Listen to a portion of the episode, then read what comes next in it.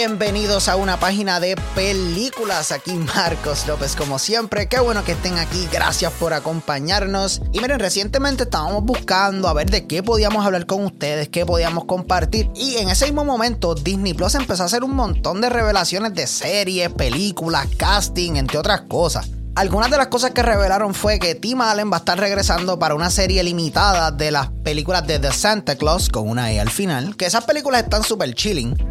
Menos la 3. my God, esa película de Jack Frost. Maldita sea. Anyway, ok. La 2 estuvo súper cool. Y la 1 también. Pero me gusta mucho ese concepto. Me, gusta que tomen algunas películas viejas y pues las expandan en serie. Yo sé que eso no es algo nuevo, pero es algo que me gustaría que se hiciera un poquito más. Porque hay algunas películas que merecen secuelas. Pero pues tal vez no hicieron chavos, tal vez a la gente no le interesaría ahora mismito. Como Tron. O sea, yo soy un fiel creyente que Tron Legacy es una buena película. O sea, no es una película que te va a revolucionar y va a cambiar la manera de ver el cine ni nada por el estilo. Pero es una película con muy buenos personajes con una banda sonora espectacular de Daft Punk. Que, ah, por eso es que no la van a hacer. Ok, ok. Sí, Daft Punk se fue, piche. Pero la clara, eso es una película que a mí me gusta mucho y siento que si tú la continúas en una serie o algo así por el estilo, tú le puedes sacar el jugo bien brutal a esto. Y esto me hace llegar a la noticia que inspiró este episodio y es que ellos mismos revelaron que una serie de Real Steel actualmente se encuentra en desarrollo para Disney Plus. Y eso ahí me deja súper, súper modi. Y pues para los que no saben, Real Steel es una película de ciencia ficción acción del 2011 protagonizada por Wolverine Hugh Jackman y esta sigue a Charlie, un exboxeador que tiene que adaptarse al mundo moderno de las peleas de boxeo junto a su hijo perdido y un robot de prueba del que en verdad nadie está esperando mucho. Bueno mi gente, yo les voy a mencionar que esta película cuando salió fue borderline una obsesión para mí, porque ustedes saben, a mí me gusta el sci-fi, me gusta la acción, Hugh Jackman es un papacito australiano y pues todo eso combinado toma mi tarjeta. Pero con todo eso a un lado, honestamente puedo decirles que Real Steel es una película sumamente completa. Tal vez un poco clichosa en algunas partes, pero eso no le quita que es una experiencia que me he disfrutado al 100% desde que la vi en el 2011. Y creo que una de las cosas principales que carga esta película desde que comienza hasta que se acaba tiene que ser la actuación de Hugh Jackman, aunque el resto del elenco hace un trabajo muy bueno también. Pero es esa conexión que tú consigues con el personaje de Charlie, que es Hugh Jackman, vemos que es este hombre que fue un boxeador, que estaba en su pique en la época, y de momento el mundo completo cambió y pues ya ver a dos hombres dándose en la cara con guantes, pues yo quiero ver robots dándose en la cara.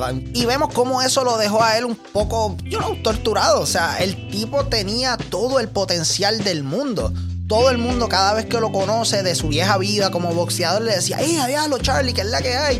Diablo, este, muy, bien cerca, bien cerca de lograr, de lograr lo que pudiste. Y eso pues no lo ayuda en sí porque el hombre, como les dije anteriormente, tenía todo el potencial del mundo para ser uno de los heavyweights, uno de los personajes así más grandes en el mundo del boxeo a nivel mundial. Pero cuando viene este cambio que pues yo también lo apoyaría, o sea, aquí interesa ver a Hugh Jackman dándole en la cara a otro australiano. Tiene mucho sentido por qué es que él está así, por qué él abandonó a su hijo, por qué ve la vida como la ve. Y hablando de la relación con su hijo, me encanta porque desde el principio vemos que Max, Max, el nene se llama Dakota Goyo. Tiene algún tipo de resentimiento contra él porque, ajá, o sea, tú eres mi papá, mi mamá murió y literalmente a mí me criaron mis abuelos. Tú nunca fuiste una parte en mi vida. Tú literalmente saliste del mundo del boxeo y te metiste en el mundo del boxeo de los robots y nunca miraste para atrás sabiendo que tenías una responsabilidad. Y eso es algo que si le quitamos ese layer de los robots, que es claramente ciencia ficción y toda la cosa, hay un tema bastante humano de abandono y de resentimiento que se ve bien presente en el personaje de Max y es algo que a mí me encanta de esa relación porque mientras va corriendo la película y consiguen a Atom, que es el robot que nadie está esperando mucho de él,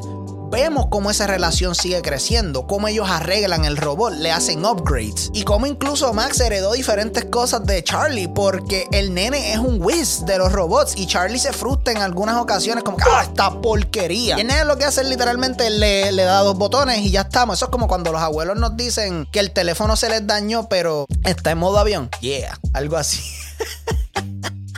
En mis tiempos todo esto era monte. Pero aparte de estos dos personajes, puedo decirles que el resto del elenco también es un trabajo muy, muy bueno. Aunque no tienen tanto tiempo para brillar como la pareja titular de Max y Charlie, como quiera aportan bastante a la historia. Los primeros que se me vienen a la mente así tienen que ser Evangeline Lilly, que es Wasp en las películas de Marvel. Me gusta mucho el personaje de ella aquí porque ella es un como una tech. Ella es la que brega con el behind the scenes de los robots, arreglándolos y todo eso. Pero vemos que ella y Charlie tuvieron algún tipo de relación en algún momento dado en su vida. Y esa flamita todavía está prendida porque cada vez que ellos se encuentran hay mucha miraera, mucha hablaera. Y honestamente, pues ver a las demás personas viendo cómo ellos dos interactúan, sabiendo que se están tirando con todo, es como que ya acabaron. También Anthony Mackie, que es un promotor bien slimy, que es el de los que cuando tú ves en las películas esas que hay peleas clandestinas y diferentes cosas así, siempre hay un tipo que está como que viene, viene, apuesta, apuesta, dame,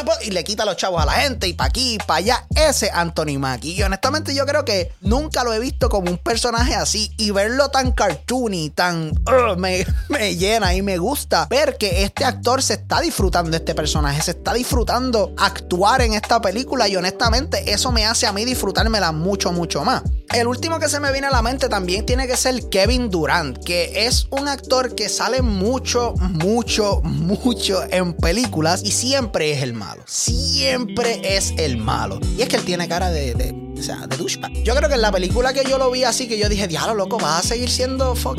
¿Qué te pasa, brother? ¿Tu mamá no te quería cuando eras chiquito? Es cuando usted, yo no sé si ustedes vieron la película Legion, que es con Paul Bettany, que son los ángeles que vienen a, you know, vienen a destruir a la humanidad, que está el tipo ese largo de los mantecados. It's super weird.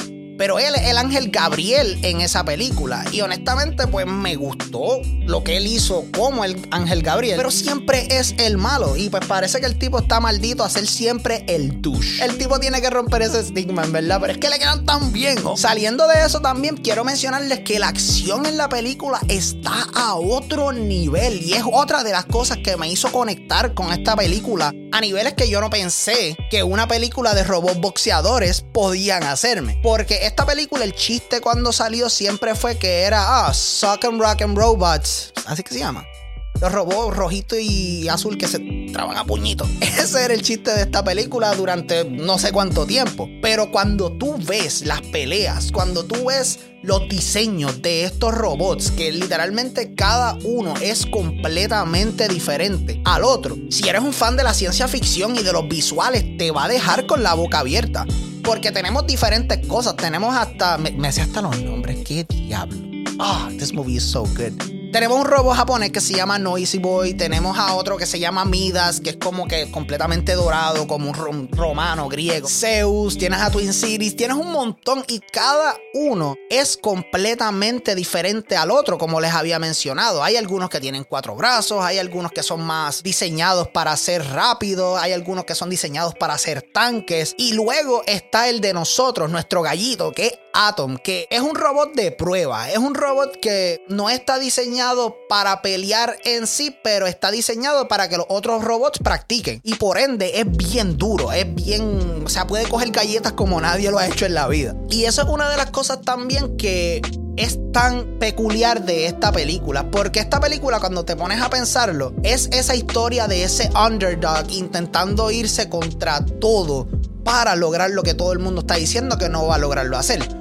Porque, ajá, tenemos a un exboxeador frustrado, tenemos con su hijo perdido que no lo quiere y un robot que se encontraron en la basura. ¿Tú te crees que alguien va a ir a él? Negativo. Nadie ve ese combo y dice, uh, esa gente tiene potencia. Nah, olvídate de eso. O sea, cuando ellos llegan a la primera pelea con Atom, tomo oso y asqueroso, la gente se los empieza, empieza a vacilar una cosa bien salvaje. Y ver cómo Atom va de esas peleas callejeras, de que todo el mundo está vacilándoselo y Max y Charlie no tienen ningún tipo de idea de cómo bregar. Y después ver, porque hay un montaje que me encanta, que vemos cómo ellos van de esas peleas callejeras y siguen subiendo hasta llegar a la crema en el mundo del boxeo. Llegar allá arriba es realmente impresionante y honestamente te inspira porque aparte de todas las cosas de sci-fi, aparte de todos esos elementos, es una historia bien humana de un padre y su hijo intentando conectar después de tanto tiempo. Así que es una película que no puedo recomendarles lo suficiente, mi gente.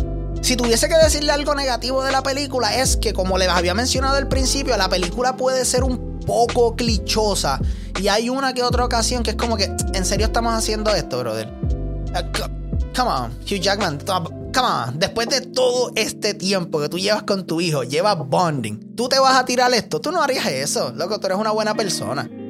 Pero anyway, aparte de eso, en verdad esta película es una gema, mi gente. Honestamente es una de esas películas que yo siento que tiene absolutamente todo. Tiene buena acción, tiene buenos personajes, tiene buena historia, visuales increíbles. Y definitivamente si estás buscando algo para ver en familia, si tienes un criito que le gusta ese mundo de la ciencia ficción, es bien creativo, le gustan los visuales bien colorful, bien flashy. Esto es una película que tienes que enseñarle. Y tampoco te vas a sentir mal porque tú también te la vas a disfrutar. Tienes a motherfucking Hugh Jackman ahí, oh my god, el australiano, bello. Pero mi gente, una película espectacular. Literalmente, esa serie yo estoy esperando bien brutal a ver qué es lo que va a pasar con ella. No creo que Hugh Jackman vaya a estar regresando, no lo confirmaron y siento que si él hubiese querido volver, hubiese vuelto y obviamente eso hubiese sido un selling point bien brutal del anuncio, como lo fue con The Santa Claus. Tim Allen va a estar regresando para la serie de The Santa Claus de la misma manera. Hugh Jackman va a estar regresando para la serie de Real Steel. No lo hicieron, así que vamos a asumir que no va a estar regresando. ¿Y qué puede ser esta secuela? Maybe es el nene, o sea que ya es un Wistek y ya está creciendo y toda la cosa. También estaría completamente abierto a una historia completamente diferente dentro del universo de Real Steel, porque en ese universo hay tela para cortar que ni te imaginas. Así que directito para Netflix, me imagino que pronto también tendrá que estar llegando a Disney Plus. Mi gente, no se van a arrepentir. Eso sí, estén pendientes que, para que vean. Son como los, los robocitos esos dándose. Oh, my block is knocked off. But you can press it right back on. It's Rock'em Sock'em Robot. Y eso ha sido todo por el episodio de hoy, mi gente. Espero que se lo hayan disfrutado y como siempre, gracias por el apoyo. Nada de esto sería posible sin cada uno de ustedes. Son los duros. Y como siempre, si tienen algún tema, recomendación para el programa, no duden en escribirnos a nuestro email que es at una página de películas a gmail.com o escríbanos a nuestras redes sociales que estamos en todos lados como PD Películas.